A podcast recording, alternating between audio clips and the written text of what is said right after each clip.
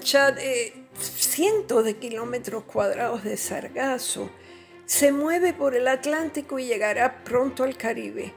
O sea, que a fines de junio o por ahí se renovará esa espesa marea de algas que ha complicado tantas playas en Puerto Rico y con ello el turismo, los negocios costeros y por supuesto la pesca.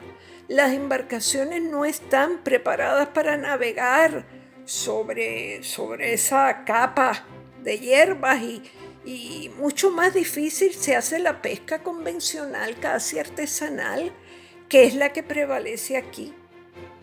¿Qué se puede hacer a estas alturas?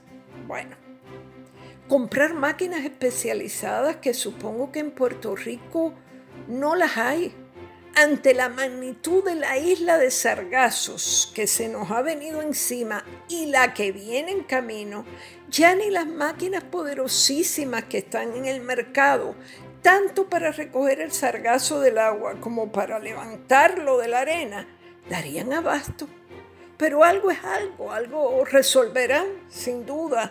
Los eventos de playas invadidas por sargazo durante esta época son hasta cierto punto naturales, pero con los años tiende a incrementarse la frecuencia y además la cantidad de organismos que van acumulándose se pudren al sol y representan incluso una amenaza a la salud pública.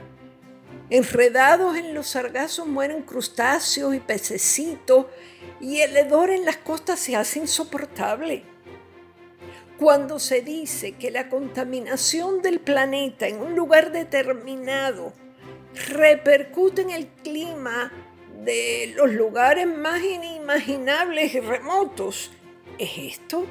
Esto que estamos viendo con el sargazo, figúrense que se cree que la proliferación de estas algas se incrementa con los restos de fertilizantes y otros compuestos químicos que salen por las desembocaduras del Amazonas allá a miles de kilómetros de distancia y también las que evacúan algunos ríos africanos. Se estudia la posibilidad de que la presencia del polvo del Sahara que va depositándose en el mar alimente también a estas voraces concentraciones de algas. Los desastres en la Amazonía, incluyendo los incendios, más los horrores que se les inflige a los cuerpos de agua en lugares, por ejemplo, como el Congo, los venimos a pagar en el Caribe.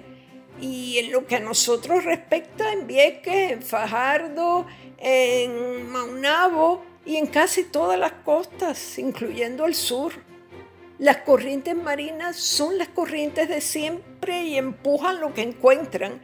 Y lo que encuentran son esas alfombras que, que una vez llegadas a las costas oscurecen el fondo marino y matan una gran cantidad de algas diferentes que si son, si son beneficiosas, corales, peces que pasan la primera etapa del crecimiento en, en regiones más llanas y cercanas a la orilla.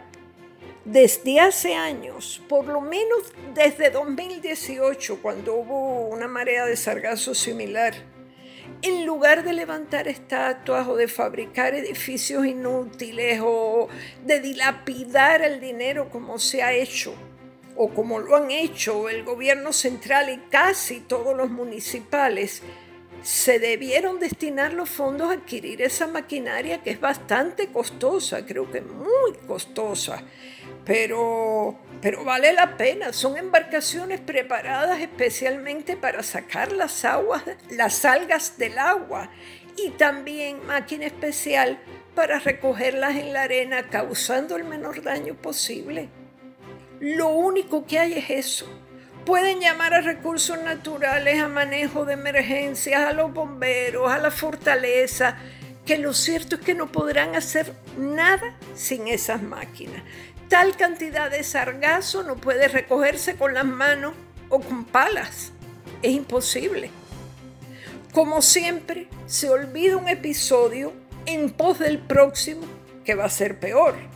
No obstante, la venta de boletos para el concierto de Jay Cortés, quien quiera que sea, colapsó las redes porque desde las primeras horas de la madrugada había como 70 mil almas que ataponaron el sistema de venta de boletos. Es increíble, pero es. Eso es otra parodia del sargazo. Esto ha sido Maldita Montero hasta la próxima semana.